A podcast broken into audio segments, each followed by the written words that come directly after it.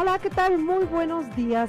Bienvenido a tu programa Vida en Balance. Yo soy Carmen Bru, dándote los buenos días esta mañana de martes 17 de julio, agradeciéndote que estés del otro lado de la radio sintonizándonos en el 1310 de AM. Esta mañana de martes vamos a tener un programa que estoy segura que con estos dos temas vamos a ir buscando este equilibrio y este balance en nuestras vidas. La primera hora de la mañana creo que la vamos a disfrutar, así que te damos oportunidad que vayas a tomar, si tienes oportunidad de prepararte un café, un té, y si vas manejando, creo que te vamos a acompañar que tengas un viaje mucho más ligero. Estaremos hablando ahora del balance en el hogar. Tendremos la compañía del arquitecto Héctor Solórzano Flores, quien nos viene a platicar claves para la compra de un terreno. Si tú tienes planes, posibilidades de adquirir un terreno, nos va a dar ciertos consejos, ciertos tips de cómo podríamos hacer esta compra de la mejor manera. Me acompaña el arquitecto Héctor Solórzano Flores. Él es arquitecto por el Instituto Tecnológico y de Estudios Superiores de Occidente, coordinador de arquitectura y diseño en el Centro Cultural Roland Bardés y colaborador en diferentes propuestas urbanas en nuestra ciudad. Héctor, muy buenos días. Gracias por estar con nosotros esta mañana. ¿Qué tal día? Buenos días, Carmen. Y saludos a tu público.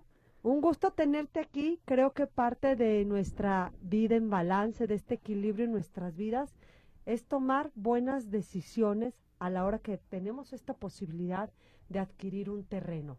Y creo que es importante las recomendaciones que nos vas a hacer esta mañana, Héctor, para que esta decisión y esta compra sea la mejor que podamos hacer. Sí, así es, eh, para tener como ciertas consideraciones a la hora de, saber qué proyecto vamos a ejecutar en el, en el, en el terreno y pues eh, en base a esas eh, claves pues tomar las mejores decisiones. Platícame una cosa, Héctor, ¿es importante qué sería primero, buscar el terreno o primero tener el proyecto? Yo diría que primero saber lo que va a hacer uno en el terreno, ¿no?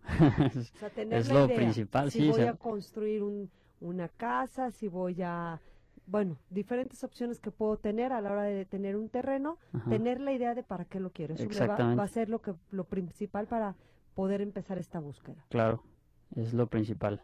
Porque a veces nos pasa al revés, que vemos un terreno que a lo mejor nos puede llamar la atención y luego a lo mejor no se adapta a lo que necesitamos. Así es, pues por muchas cuestiones, usos de suelo, este, que no sea un lugar adecuado para construirlo, que no haya servicios, eh, entre otras cosas de las que vamos a hablar. Perfecto, entonces vamos a iniciar. ¿Cuáles serían estas claves que yo tengo que considerar para comprar el terreno? Bueno, pues yo empezaría primero con por qué, porque es importante, ¿no? Y bueno, eh, para empezar, este, pues para cuidar nuestro patrimonio, ¿no? No es, no, a la hora de, de, pensar en algo así, pues estás, eh, hay que invertir mucho dinero, mucho tiempo, y pues no es una cosa que se haga también toda la operación y todo lo que conlleva algo así, pues no es algo que se deba de tomar a la ligera, ¿no? Claro, sí, sí, sí, es una decisión que no se toma varias veces en la vida, yo creo, ¿no? Se requiere mucho esfuerzo, mucho ahorro, entonces sí, sí hay que tomar bien esta decisión. Sí, saber que es el lugar indicado para nuestros planes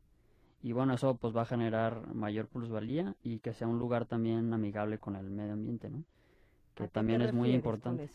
Pues por, por ejemplo, de repente hay terrenos o lugares que no son aptos, por ejemplo, luego se escucha mucho que, que se quema, por ejemplo, nuestras áreas verdes en nuestra zona metropolitana para hacer conjuntos o edificios o lo que sea y pues son lugares que no, no se deben de, invadir, ¿no? Porque ya no tenemos, bueno, son lugares importantes para nuestra ciudad como pulmones urbanos, ¿no? Claro, entonces tener en cuenta esta conciencia de que si el terreno está apto y es permitido que se construya en él, o si es algún tipo de reserva natural, no contribuir en esto. Sí, no contribuir en, la destrucción de nuestro medio ambiente, porque es pues vital también para pues nuestro nuestro vivir cotidiano. Perfecto, entonces que sea el lugar indicado, que sea amigable con el medio ambiente. Ajá, exacto. Y bueno, este, pues primero la, hay que saber qué, razón tenemos para, para el lugar que vamos a comprar o qué, proyecto vamos a hacer. Entonces hay que saber si vamos a usar este terreno para la agricultura o la ganadería o ya sea también para la construcción de una vivienda y también si queremos hacerlo como una cuestión de ah, diversificar nuestra cartera financiera este y bueno todas estos todas estas eh, cuestiones nos van a dar preguntas y que van a venir con ciertos riesgos y ciertas consideraciones es decir, cuando te refieres, bueno, agricultura me queda muy claro que voy a querer este, sembrar algo, la ganadería si voy a tener algún tipo de animales, si voy a construir ya sea para, para vivienda mía o por de alguna manera hacer algún negocio. En diversificar la cartera, esto significa que tengo los recursos y que a lo mejor lo, lo, compro como un patrimonio. Sí, pues eh, eh, lo compra uno para después este, construir tal vez eh, una finca que obviamente el terreno después tiene crece con el con los años y tiene más mayor plusvalía y se, se puede se revende o ya sea que se construya algo que con el crecimiento de la urbe o con el con el cambio de suelo de la urbe pues ya nos permita este hacer otro proyecto a largo plazo como inversión cuando yo compro un terreno, este, aunque yo no le haga nada, ni construya, ni tenga a lo mejor ni agricultura ni ganadería, va a ir subiendo cada día y con los años eh, el valor de este terreno? Pues eso depende de la oferta y la demanda del, de la zona, pero lo, usualmente los terrenos usualmente suben.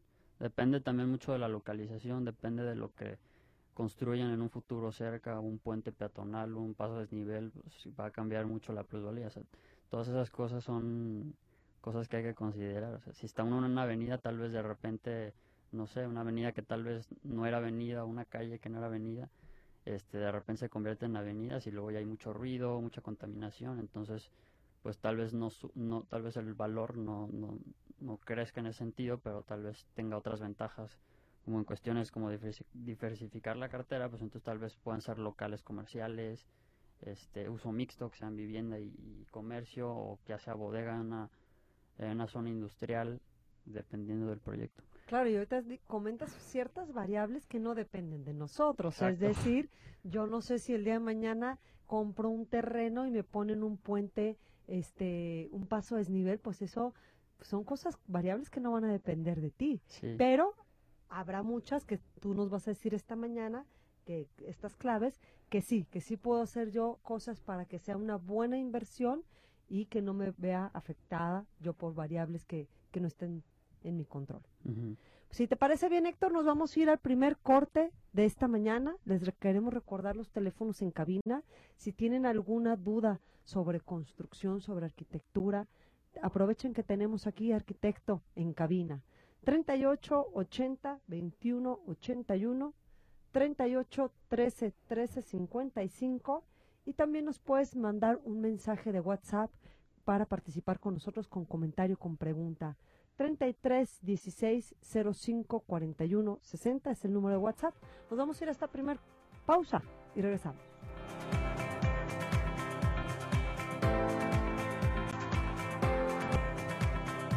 Estamos de regreso esta mañana en compañía del arquitecto Héctor Solorzano Flores hablando qué claves debo tomar en cuenta a la hora de adquirir, de comprar un terreno. No estábamos hablando, algunas han sido ver que sea el lugar indicado, que sea amigable con el medio ambiente, el definir para qué quiero yo este terreno, si va a ser para, para sembrar, si va a ser para tener ganado, si voy a construir o como inversión. Son algunas de estas claves que, que hemos visto. ¿Qué otra podemos tomar en cuenta, arquitecto? Bueno, otro muy importante, y tal vez muchos de nuestros escuchas ya lo sepan, es eh, la accesibilidad que tenemos a los servicios públicos, ya sea agua potable y electricidad. Este, y bueno, también el alcantarillado.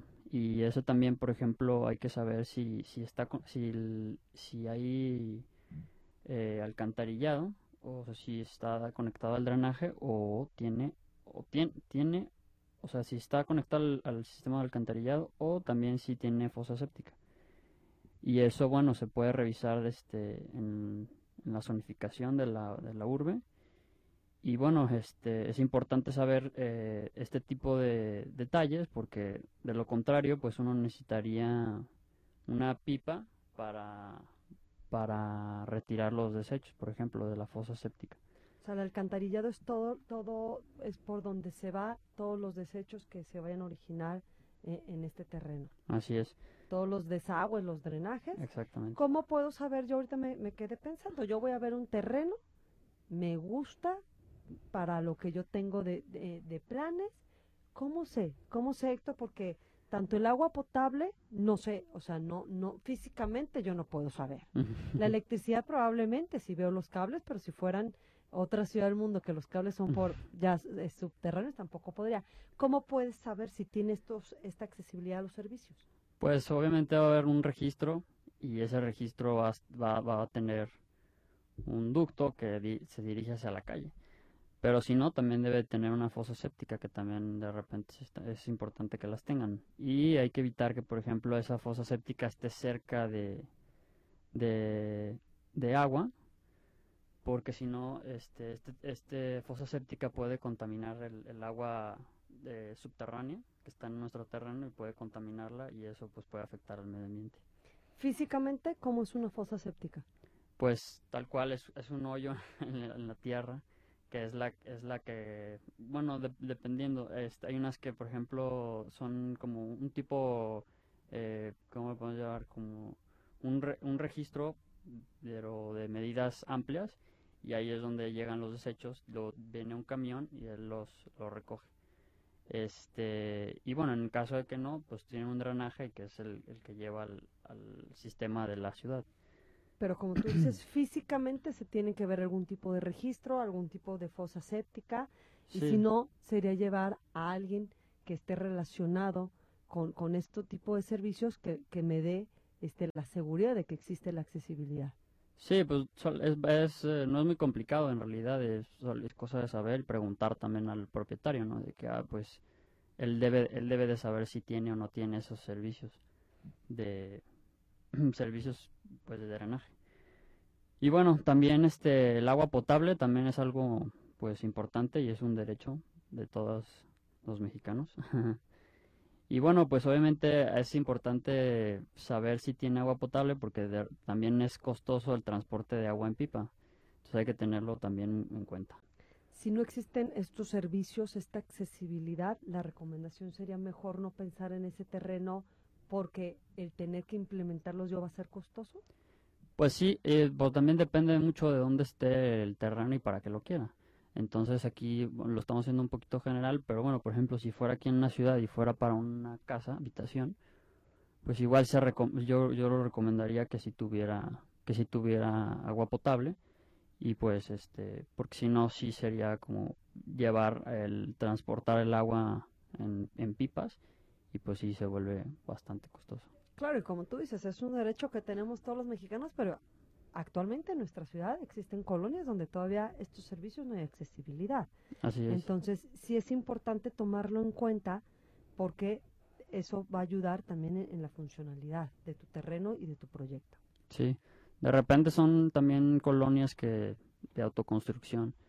Entonces, eh, bueno, pues la gente tiene la necesidad y tiene, tiene que construir, tiene que vivir en algún lugar y eh, van construyendo poco a poco sus, sus casas y ya eh, con el tiempo, pues obviamente se vuelve un derecho y se vuelve algo que se debe exigir y se le exige al gobierno para que, que pongan los servicios, pero sí es importante que sean zonas que ya están, porque son lugares que ya están planeados para la urbanización y están, o sea, son, eh, se llevó un análisis para para el lugar y ver que no se, por ejemplo, no se inundan. Este, es, es fácil llevar el, el agua potable, sino también para el, para el gobierno puede ser muy costoso, o para el, más bien aquí es el CIAPA, eh, sea costoso llevar el agua hasta allá. Es decir, el que tenga, el que cuenta con esta accesibilidad me habla de que es un área donde ya existe una planeación por parte de las autoridades para saber este que está factible para que se pueda construir. Así es. Pues hablando en la zona metropolitana, pues mm, ya por ejemplo en zonas rurales, pues ya la cosa cambia. claro. Eh, y bueno, por ejemplo, también hay algo que pues podría ayudar mucho al medio ambiente, que es la recolección de agua de, de lluvia. Eh, pero bueno, de repente eso se vuelve, de repente se vuelve ineficaz porque, por ejemplo, aquí en nuestra zona metropolitana o en la región, pues es por temporadas, entonces sí hay que tener de todas maneras, o sea, aunque se tenga pensado que sea como por captación eh, pluvial, o sea, agua de lluvia, pues de todas maneras son por temporadas, entonces hay que tener eso en cuenta en el, en la, en el proyecto, ¿no? Que, que aunque uno recolecta agua de lluvia, pues hay que ver si es suficiente para pues nuestras necesidades. Claro, ¿cómo puedo hacer una recolección de agua de lluvia? Pues se hace un, se hace un sistema de captación, por ejemplo, en este caso, pues si fuera una casa habitación, pues eh, sobre las bóvedas, las bóvedas inclinadas o las bóvedas eh, planas. ¿Las bóvedas son los techos? En vez de, ajá, sí, el techo de la casa, eh, en vez de, por ejemplo, el drenaje de, la misma bóveda, en vez de dirigirlos directamente a la, al drenaje de nuestro casa, la dirigiremos a una fosa donde se capta, donde se capta esa, esa agua de lluvia y se puede usar para el riego, se puede usar para el WC, se puede usar eh, pues para bañarse, para lavarse las manos, cosas que no tengan que ver con ingerirla o, o, tener mucho, o sea, no no no para consumo, no para exacto, no para consumo, sino más bien para pues para eso, pues para el para el drenaje, para el WC. Es que está interesante porque la verdad es que creo que sí es algo que podremos considerar todos este en Guadalajara es una ciudad que llueve mucho en el temporal. Esta recolección de agua podría ser bastante buena dentro de un hogar, pero dime una cosa, entonces ya con, con, el, con el techo tú haces que baje y a lo mejor la depositas en qué? Eh, pues puede, puede ser puede ser diferente. De repente son, por ejemplo, si ya es una casa construida, tal vez se, se recolecta a través del, de una canaleta alrededor de todo el techo o ya, ya sea si es una, es una bóveda inclinada este ya dentro del sistema de, bajantes se, se, recolecta directamente a un este obviamente la azotea debe estar limpia porque de repente luego uno sube a las azoteas y tiene ahí una bodega o, o no sé sí muchas cosas o está muy sucia entonces también pues eso va a afectar también la calidad del, del agua no va, va, cuando corre el agua pues va a limpiar la azotea. Entonces ahí también si se piensa en algo así pues obviamente hay que hay que limpiar bien nuestras azoteas. Se capta el agua y, se manda al se, manda al sistema, pues por ejemplo del, del WC, del lavamanos. O sea, esto se puede hacer desde la planeación del proyecto o ya construido una casa se pudiera llegar también. Ya, ya construido, tal vez sería como un poquito más complejo porque hay que ver cómo le, cómo vamos a, a, desarrollar o a, planear y, y intervenir el, el, el proyecto ya como está. Pero, por ejemplo, si, si lo hace uno mucho antes, pues obviamente es mucho más fácil, mucho más barato, este, menos tierra, todo. La verdad es que sí, sí sería una manera buena de ayudar al medio ambiente el optimizar esta toda esta recolección de agua. Y ahorita nos decía una cosa importante, Héctor, que hay que tomarlo en cuenta en esta época de, de lluvias, las azoteas hay que barrerlas porque muchas de las veces las goteras que pueden empezar a ver dentro de una casa tiene que ver con el, mm, la mala situación de, una azotea, con cuidado subir, barrerla, porque sí, sí hay hojas de árboles, hay ramas, como tú dices, también hay gente que aprovecha las azoteas para guardar cosas y creo que sí esto puede ayudar en que no tengamos problemas de inundaciones con esta temporada de lluvias. Perfecto. ¿Qué otra recomendación, Héctor? Eh, bueno, también, por ejemplo, se podría pensar en un pozo pero bueno, también hay que tener en cuenta el costo para construir el pozo y qué tan profundo va a tener uno que construir. Entonces hay que saber exactamente si hay agua y si hay agua, pues hasta dónde va a tener uno que cavar para encontrar el agua, ¿no? Si ya en cuestiones, pues tal vez rurales, ¿no? Aquí en una zona, pues tal vez no sea tan factible y no sea tan necesario, pero en una zona rural, pues hay que tenerlo en cuenta. Y bueno, también este, la electricidad. Eh, pues obviamente también hay fuentes eh, hay fuentes de energía alternativa, como el viento y la luz del sol. Pero bueno, también hay que tener en cuenta nuestras necesidades y ver si realmente con la cantidad de energía eléctrica que consumimos, pues va a ser suficiente para, para nuestro consumo. Porque pues también la, este, el costo de la instalación de los sistemas, pues también hay que tenerlo en cuenta. Y pues dependiendo de, como ya dije, dependiendo de la cantidad de nuestra necesidad, pues va a ser también el costo que hay que invertirle al sistema. Platícame, actualmente está la energía eléctrica, que es la que conocemos más comúnmente. ¿En sol te refieres a los paneles solares? Sí, así es, al, sistema voltaico de, fotoceldas en la azotea. ¿Y en viento? En viento eh, también son unos, eh, mm, pues unos, como unos eh, ventiladores que están en la azotea y entonces ellos cuando corre el viento giran y eso, esa, esa energía es la que genera la electricidad para nuestras casas también. Aunque son más, como, por ejemplo, aquí en la zona metropolitana se ven más las, las fotoceldas. Las fotoceldas. Algún día podríamos hacer todo un programa, Héctor, sobre estas diferentes eh, opciones que tenemos en cuanto a electricidad, porque creo que sí es importante dar esta información y que la gente, como tú dices, si existe la posibilidad, vea las opciones y tome la mejor decisión. Este, sí, efectivamente ahorita estoy pensando, las del viento a veces las vemos en el campo. Más, sí, más. Y de repente, por ejemplo, son más comunes las, las, las gigantes, ¿no? Las que se ven, por ejemplo, en países como Alemania, donde pues son unos ventiladores gigantescos que giran debido a la, de la corriente del viento. Y pues también en el, también de repente he visto que ya, por ejemplo, están innovando y hay dentro del, que se van a hacer dentro del mar, que también giran dependiendo de las corrientes. Y bueno, pues hay una cantidad de energía ahí que perdemos, perdemos este por quemar carbón y pues son energías mucho más limpias y que pues no, no afectarían tanto a nuestro medio ambiente. Claro. Bueno, pues nos vamos a ir a un corte. Tenemos ya llamadas y preguntas también para nuestro invitado esta mañana, el arquitecto Héctor Solórzano. Te recordamos los teléfonos en cabina para que participes con nosotros si tienes alguna pregunta, algún comentario. 38 80 21 81, 38 13 13 55 y a través de mensaje en el WhatsApp 33 16 05 41 60. Vamos a este corte y regresamos de regreso en tu programa Vida en Balance esta mañana aprendiendo consejos claves para comprar un terreno, ¿qué tengo que tomar en cuenta?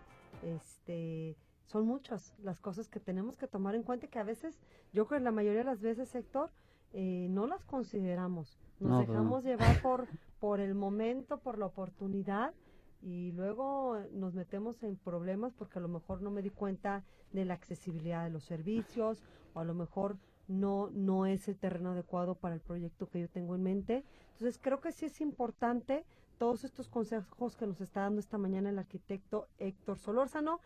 Las preguntas las voy a dejar un poquito más adelante este, para darle continuidad al tema, pero por supuesto que ahorita vamos a, a responder estas preguntas que nos están haciendo los radioescuchas esta mañana. ¿Qué otra cosa tendríamos que tomar en cuenta? Estábamos hablando de todos los servicios, agua potable, electricidad, alcantarillado. ¿Qué más, Héctor? Mm, bueno, también la accesibilidad, pero así que ya por caminos y carreteras. Y pues la topografía también es muy importante. ¿A qué te refieres con topografía? Bueno, primero voy con la accesibilidad, sí. Pues a eso me refiero pues con los caminos y carreteras. Bueno, de repente pues sí, si tiene uno, pues ya eso tal vez sea un poquito más común en las zonas rurales, pero por ejemplo, pues a ver si es un camino de terracería y en temporales de lluvia se deslava el camino porque está en el cerro o está en una zona rural, pues obviamente hay que tenerlo en cuenta y saber que pues qué riesgo va a tener tener un camino de terracería, ¿no? dentro de nuestra parcela. y bueno, también pues es importante el clima para saber si de repente no sé si hace tanto calor que en realidad no se va a poder sembrar o eh, va a ser tanto frío que pues no, no, va, no va a tener uno acceso al, al terreno, eh, también hay que tenerlo en cuenta. O por ejemplo, que suba el, que suba el nivel del, del agua, que sea un río o una, una laguna. Y entonces, pues de repente ya nuestro terreno está en medio de un lago o de un río, que pues en nuestra zona metropolitana sí pasa.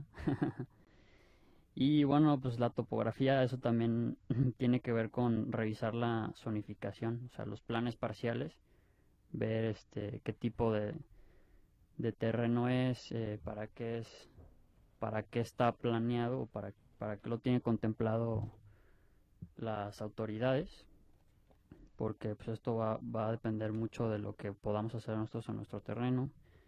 Eh, bueno, como ya había dicho, las inundaciones, zonas sísmicas, eh, ahorita con lo de los temblores, pues si, es una, si hay una falla en, en medio de nuestra casa, pues sea, a partir a la mitad, ¿no?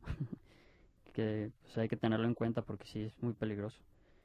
Y pues el tipo de suelo, si es, eh, si es blando, si hay roca, pues, eso, también va a depender mucho del, del, costo del proyecto, ¿no? Porque por ejemplo si, si tenemos un terreno muy blando, pues vamos a tener que, que cimentar hasta una zona muy muy profunda, entonces va a ser muy costoso. De repente hasta las, las, eh, las mismas cimentación cuesta más que la misma casa, ¿no? O sea, entonces pues hay que saber qué tipo de suelo, qué tipo de suelo es, porque si no, pues va a salir más cara la cimentación que la misma casa.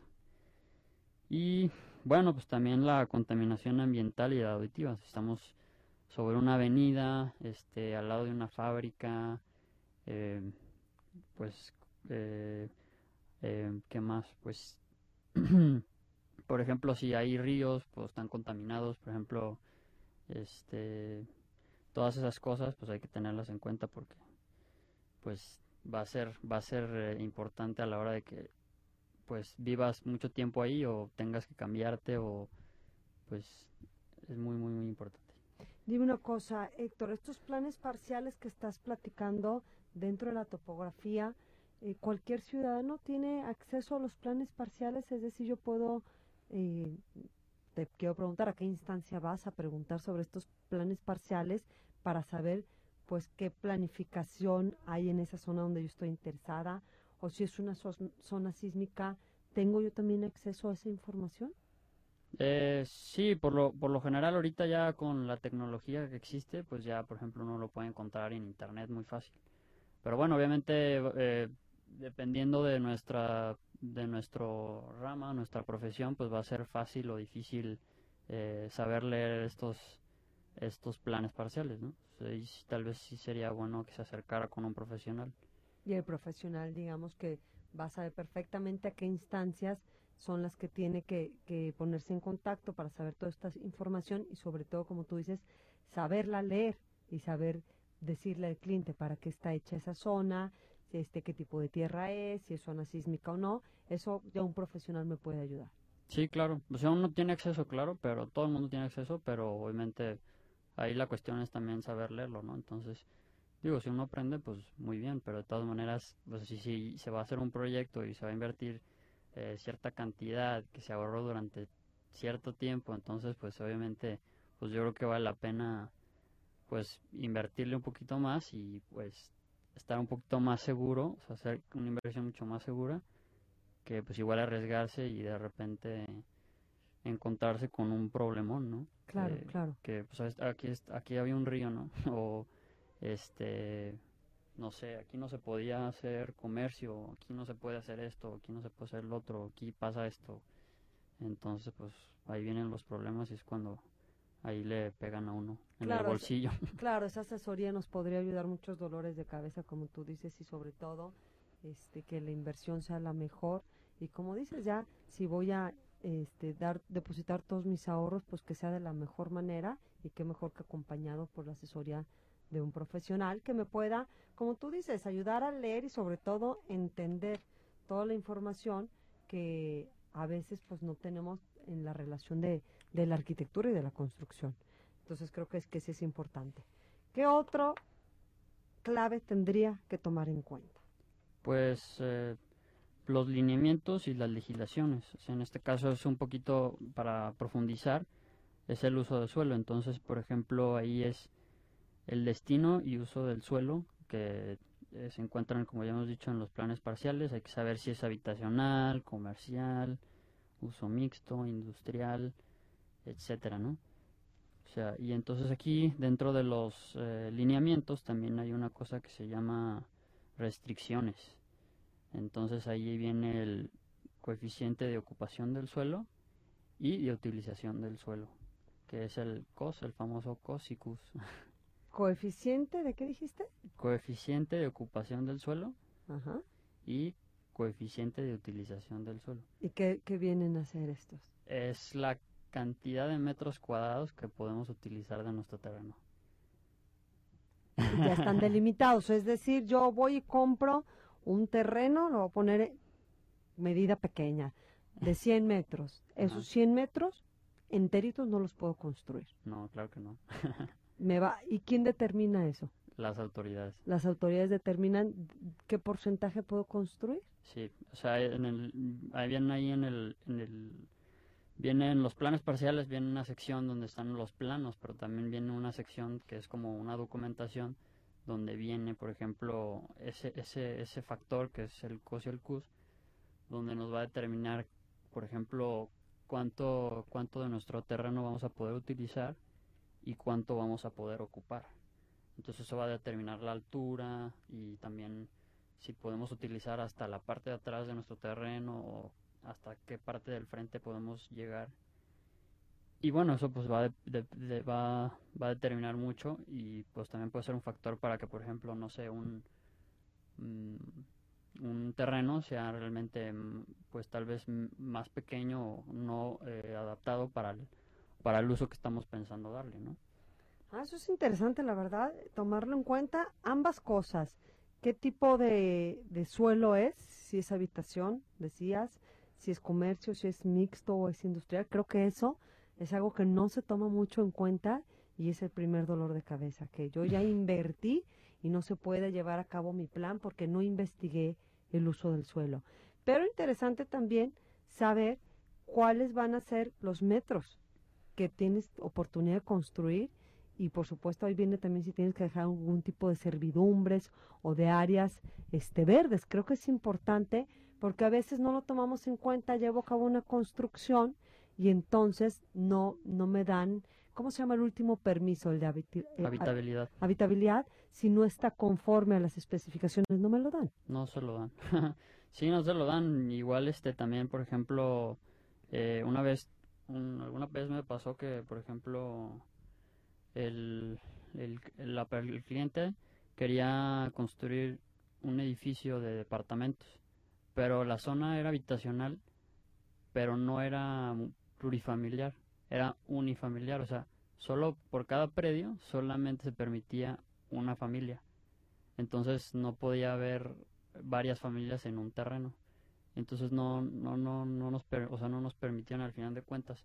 Nos dieron varias soluciones, pero no eran no eran eh, factibles por el hecho de que el terreno no era suficientemente grande para, por ejemplo, poner una calle dentro del, del terreno, por ejemplo.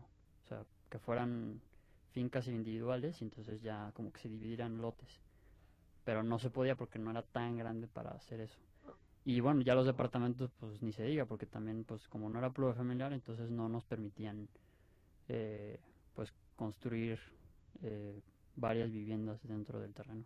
O sea que al final del día ese, ese terreno no, no era en función del proyecto que tenía esta persona, porque su intención era una torre de departamentos. Sí, bueno, no, no fue, y no le afectó tanto porque pues en realidad era una bodega y siguió siendo bodega, ¿no? Pero este, pues sí, o sea, no, pues no era lo que él, lo que él pensaba que podía ser, ¿no? Claro, y es tomar en cuenta todas estas claves que nos está compartiendo esta mañana el arquitecto Héctor Solórzano. Nos vamos a ir una pausa.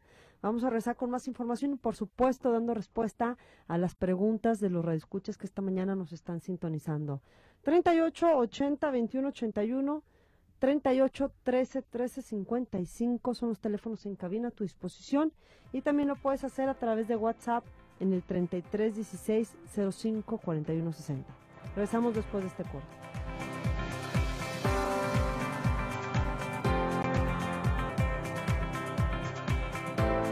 Estamos de regreso en tu programa Vida en Balance, esta mañana en compañía del arquitecto Héctor Solórzano Flores. Y estamos a punto de terminar estas claves para comprar un terreno y dar paso a las preguntas de los radioescuchas. ¿Qué otra cosa nos quedaría pendiente, Héctor, por tomar en cuenta? Bueno, también las alturas, obviamente saber qué tan alto pues, se puede construir. Las servidumbres, eso también ya lo habíamos mencionado, que, si, que si tiene, no sé, tres metros de, eh, eh, frontal, 3 metros de frontal, lateral. Hay que saber qué, qué restricciones y servidumbres tiene nuestro terreno. Y bueno, también aparte, dependiendo también dónde lo hagamos, por ejemplo, estos fraccionamientos, ¿no? Que de repente tienen reglamentos internos, Entonces, por ejemplo, uno no puede, no sé, si uno quiere una casa muy moderna y, no sé, el fraccionamiento solamente permite casas eh, con techos a dos aguas o eh, tipo California o cosas así. Entonces, pues uno tiene que saber eso para saber que no va a poder construir su casa moderna o su proyecto de, de cierto estilo, tal vez, en ese fraccionamiento, ¿no? Que no lo van a, no lo van a permitir los, los colonos. Claro, importante tomar en cuenta porque sí, dependiendo del fraccionamiento puede haber diferentes regulaciones, hay que tomarlas en cuenta. Sí. Y bueno, eh, hay que saber dónde va a construir uno, porque de repente pueden ser áreas protegidas, como por ejemplo en esta zona metropolitana, la primavera, que luego siempre la, no la quieren quemar.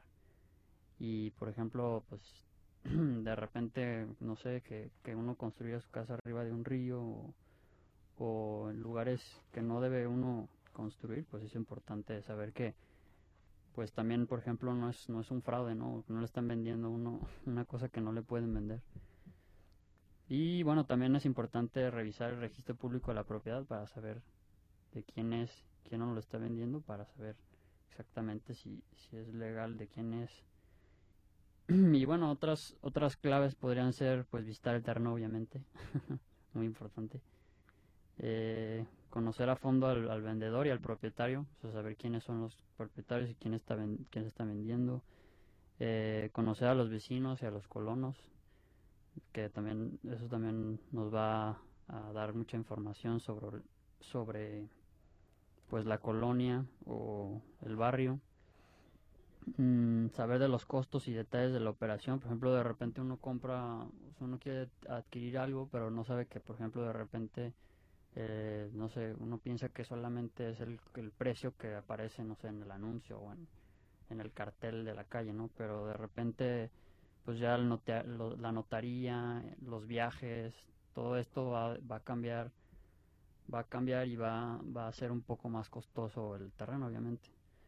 Porque no sé, si depende, si es un área rural, pues hay que, hay que tener en cuenta los viajes que se van a hacer al lugar para estar visitándolo, para estar viendo, para estar platicando, para estar indagando.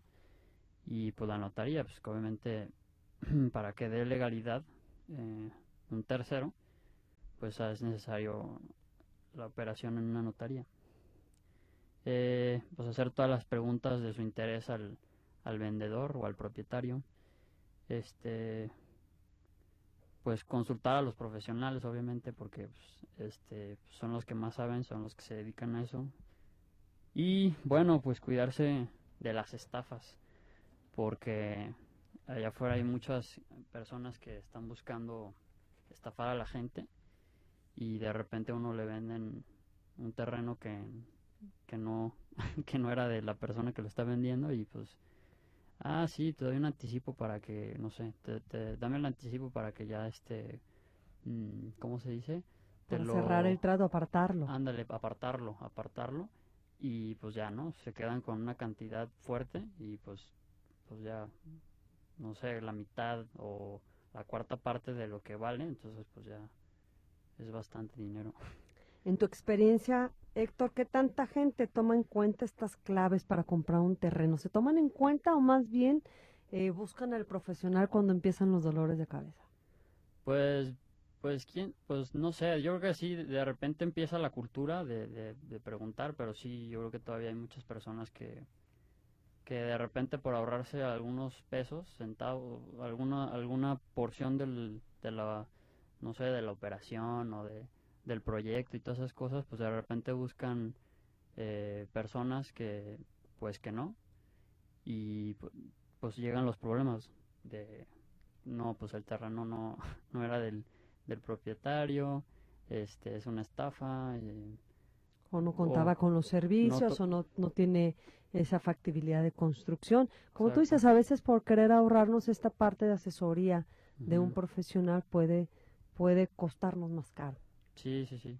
Sí, que de repente sí, como le digo, o sea, de repente uno dice, bueno, pues ahí voy a hacer mi casa aquí y de repente la cimentación le va a salir más cara que su casa. Claro. O le va a salir igual de cara que su casa y cosas así. Entonces, pues hay que, hay que revisar eso antes de, antes de comprarlo y saber exactamente qué es lo que está comprando, por qué, para qué y, y asesorarse muy bien. Claro. Si te parece bien, Héctor, vamos a empezar con las preguntas. La terminación 9058 dice, buenos días, Carmen, un saludo a ti y a tu invitado. Una pregunta, cuando aparecen cuarteaduras con el tiempo en los enjarres de los muros del interior de una casa, ¿a qué se deben estas cuarteaduras? ¿Es mala la construcción o solamente es que el enjarre se encuentra en mal estado? Pues hay que saber cuántos años tiene la casa.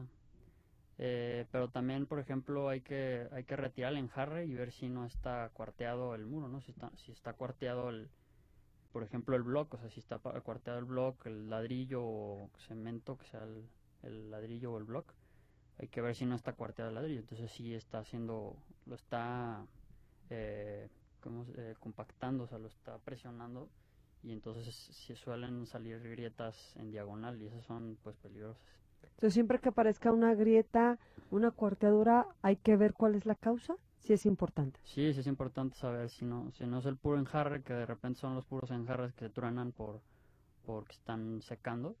Pero, pues, como les digo, hay que saber cuántos años tienen. Si, si la acaban de construir, pues tal vez de repente sale alguna y que dice, bueno, pues igual se, se, le quita el enjarre, se revisa y se ve que no tiene nada en realidad el bloque ni el ladrillo, entonces se vuelve a tapar. Pero si ya tiene muchos años la casa, no tendrían por qué salir. Mm, pues tal vez de repente, como por ejemplo cuando llueve mucho, de repente se, se, llegan a, mover un poquito el terreno, se, mueve algo. Es, hay que checar de si realmente, revisar si realmente está afectando la estructura de la, de la vivienda, si no, pues igual no, no, no hay tanto riesgo. Gracias, Héctor. Gaby González este, nos dice que cuando le lavan el aljibe le ponen cloro y te quiere preguntar si esto es adecuado. Pues, em, pues yo, el cloro, lo, lo, ahí el detalle es, por ejemplo, toda la, todas las cosas que nosotros le echamos al, lavadero, al WC, a la regadera, todo pues, se va al drenaje y el drenaje pues llega de repente, depende de, la zona, depende de la zona metropolitana, pero pues llegan a ríos, a, a, fuentes de agua o lugares que van corriendo para que se llevan ese, ese residuo. Entonces, pues lo mejor sería buscar que lo que eh, dejemos que se lleve el, drenaje, pues sea lo más sustentable y amigable con el medio ambiente. ¿Qué, ¿Cuál sería la opción más sustentable y pues amigable? Vinagre. ¿Un vinagre blanco? Pues sí, vinagre. Sí, ya sea vinagre o pues, mm, ¿qué otra opción podría ser? Mm, pues sí, yo creo que vinagre sería lo más factible. Gracias, Héctor. Aurora Ceja dice, ¿dónde puedo conseguir una fotocelda y ponerla en lugar donde no hay energía eléctrica? ¿Es así de sencillo? ¿Voy y compro una fotocelda y la pongo o hay que hacer todo un estudio, como tú dices, para ver si va a cumplir esta fotocelda con mis necesidades eléctricas? No, sí, primero, primero que nada hay que saber, por ejemplo, este, o sea, también hay que saber para qué, para qué la quiere uno. si uno lo quiere solamente como sustentabilidad o si la quiere, bueno, en realidad sí tiene más bien estas dos como dos eh, visiones, ¿no? Una para la sustentabilidad y otro pues para ahorrarnos algo en nuestro bolsillo, ¿no? Porque obviamente la luz y el gas y el agua suben cada año. Entonces, pues obviamente si nosotros la producimos, pues nos va a ayudar a, tener que pagar menos y aparte vamos a ayudar al medio ambiente. Entonces tenemos esos dos, dos argumentos para empezar a ponerlos. Si se pone en contacto contigo, ¿tú podrías hacerle recomendación sobre fotoceldas?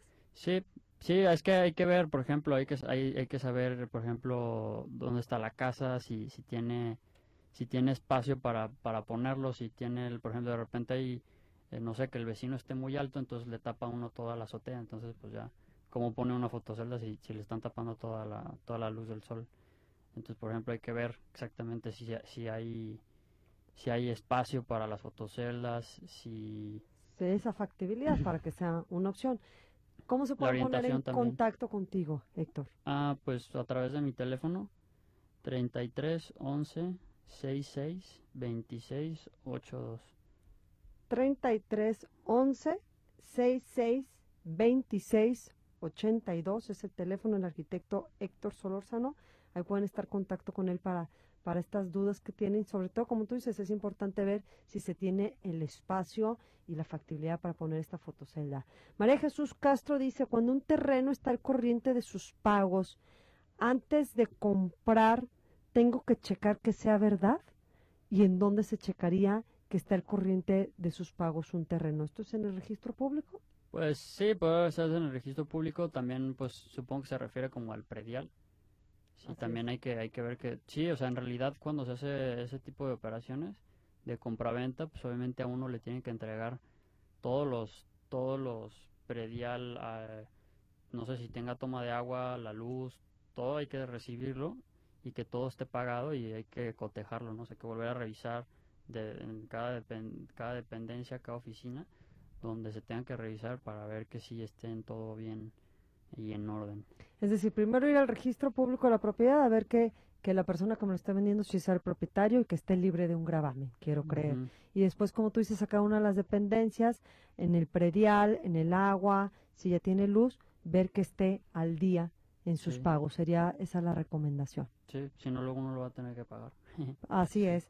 Pues voy a recordarles el teléfono donde pueden contactar a nuestro invitado esta mañana, al arquitecto Héctor Solórzano Flores.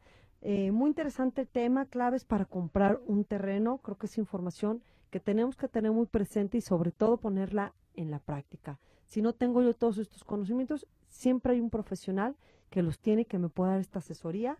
Y el teléfono del arquitecto Héctor, 33 11 66 26 82. ¿También tienes alguna página que pueden estar en contacto contigo, Héctor? Sí, este, mi correo es héctor.solórzalo sin vocales arroba gmail.com, o sea, gmail.com. A ver, Héctor.solórzano sin vocales. Sin las vocales, o sea, no pongo ninguna de las O ni la Perfecto, gmail.com. Sí, o a través de mi página arquitecturasolorzano.mx arquitecturasolorzano.mx. Héctor, darte las gracias por haber estado con nosotros. Muy interesante el programa. Creo que aprendimos mucho sobre todas estas cuestiones que tenemos que considerar para comprar un terreno. Mm, gracias a ti, Carmen. Nos vamos a despedir. Dándote las gracias por habernos acompañado en tu programa Vida en Balance. Ojalá las hayas disfrutado, hayas aprendido. Te lo agradezco y te invito a que nos sintonices mañana en punto de las 10 de la mañana en este tu programa Vida en Balance. Que tengas una muy linda tarde.